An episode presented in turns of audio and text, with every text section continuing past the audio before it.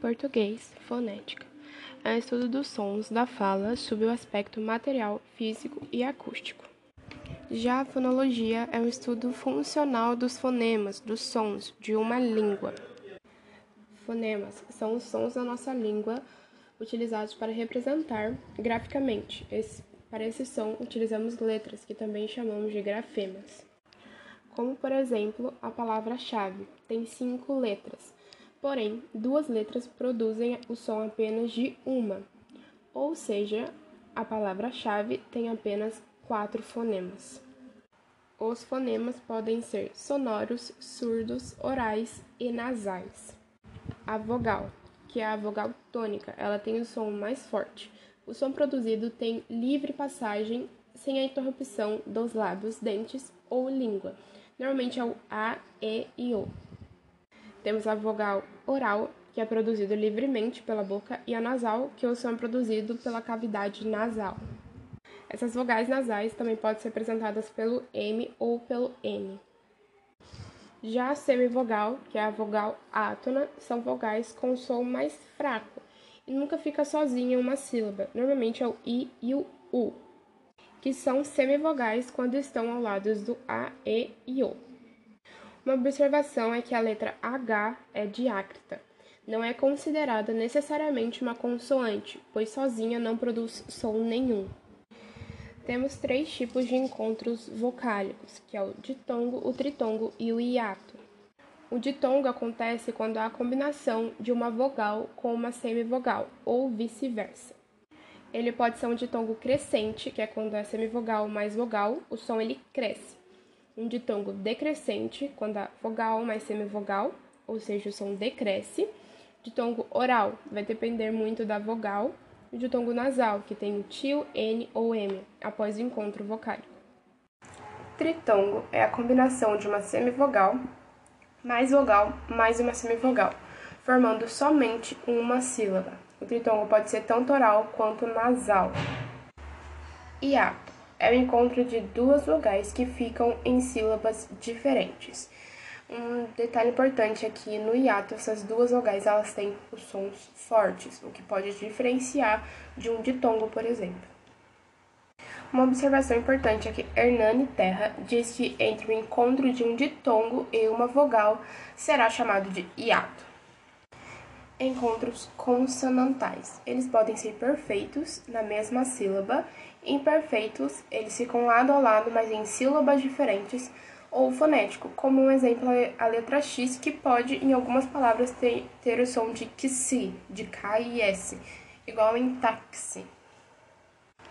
O dígrafo são encontros de duas letras que formam um som apenas de uma. Os principais são os consonantais, como por exemplo na mesma sílaba o SH, LH, NH, GU, QU ou em sílabas diferentes, como SS, SC, RR, SC, XC entre outros.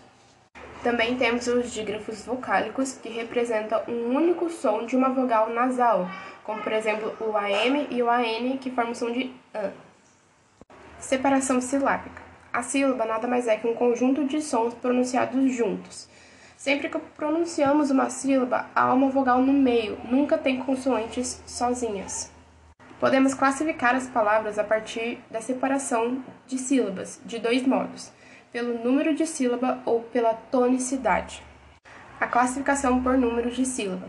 Temos a monossílaba, que tem apenas uma sílaba, dissílaba, duas sílabas, trissílaba, três sílabas e polissílaba, é, quatro ou mais sílabas. Classificação por tonicidade. As sílabas tônicas são aquelas que são acentuadas ou pronunciadas com mais intensidade, com som mais forte. As sílabas átonas são as pronunciadas com pouca intensidade. Respeito à tonicidade das sílabas, uma palavra pode ser oxítona quando a sílaba mais forte é a última. Uma observação aqui é que as monossílabas tônicas não são consideradas oxítonas. Também temos a paroxítona, quando a sílaba tônica é a penúltima, a proparoxítona, quando a sílaba tônica é a antepenúltima. Um ponto de atenção são as variantes prosóicas e ortográficas. São palavras, vocábulos que apresentam pequenas variações, mas que permanece o seu sentido e a correção gramatical, ou seja, são duas maneiras e essas duas maneiras estão certas. Acentuação gráfica. Acentuação das proparoxítonas. Todas as palavras proparoxítonas são acentuadas, como por exemplo, pássaro, pêssego e úmido. Acentuação dos monossílabos tônicos. São acentuadas as palavras terminadas em A, E e O, seguidas ou não de S, como por exemplo, lá, gás, fé, mês, pó, nós. Acentuação das oxítonas. São acentuadas as palavras terminadas em A, E, O e N, seguidas ou não do S, como por exemplo, maracujá, Goiás, você, café, dominó, vovó, alguém, parabéns. Também é acentuada quando o A e o O são seguidos dos pronomes pessoais oblíquos, lo, lá, los e las, como por exemplo comprá-la e vendê-los. Acentuação das paroxítonas. São acentuadas só se forem terminadas em R, L, N, X, EI, EIS, IS, I, US, PIS, AN, ANS, AN, ANS, um, uns, on, ons.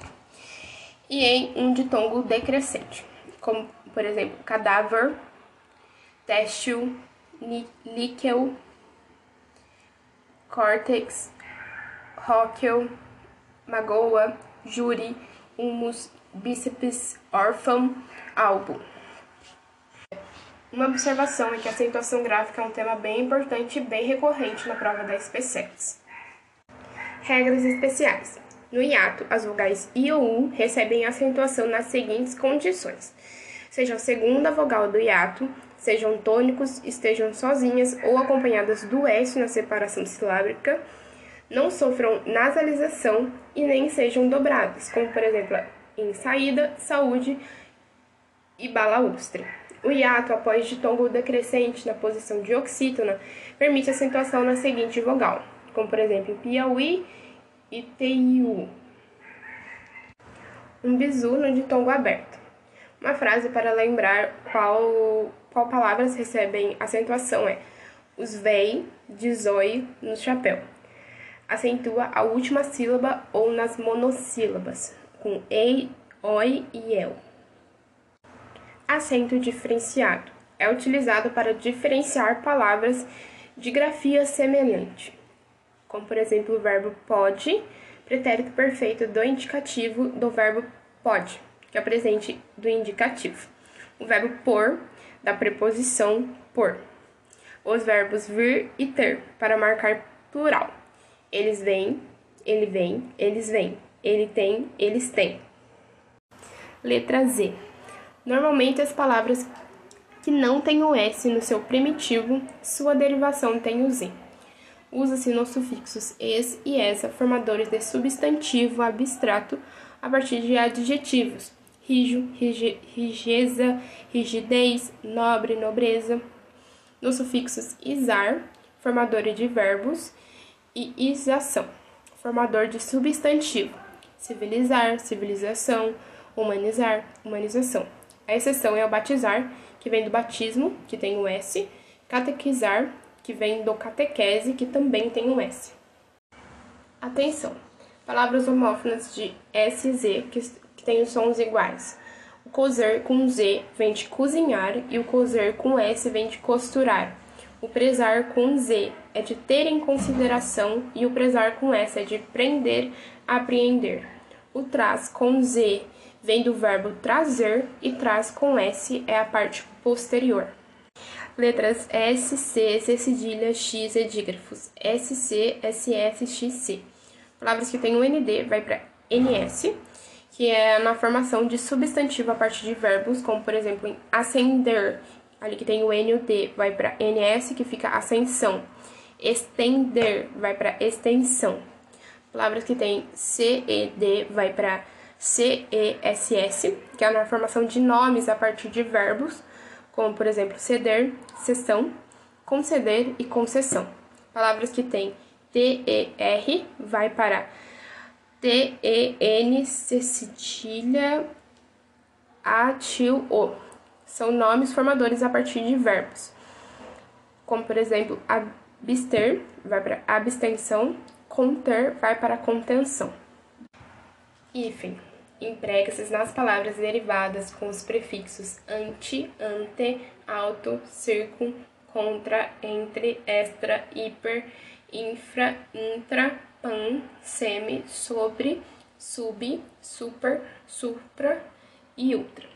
Usa-se na segunda palavra que começar com H, como por exemplo antigênico e pré-história. Usa-se quando o prefixos terminarem com a mesma letra com que começa o segundo elemento, como por exemplo em auto-observação e interracional. Não se usa o hífen se o prefixo ou falso prefixo terminar em vogal e o segundo elemento começar por R ou S, duplicando-se essas letras, como por exemplo, anti-religioso, contra-regra, consenso. Se o prefixo ou falso prefixo terminar em vogal e o segundo elemento começar por uma vogal diferente. Extraescolar, aeroespacial.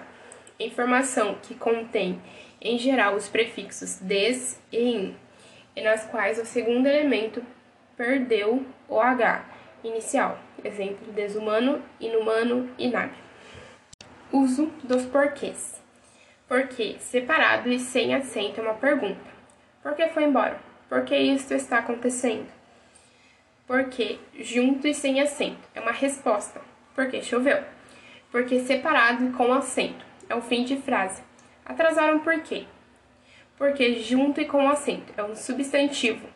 Você sabe o porquê disso? Diferença de mal com L e mal com U. Mal com U é adjetivo e pode ser flexionado em números e gênero.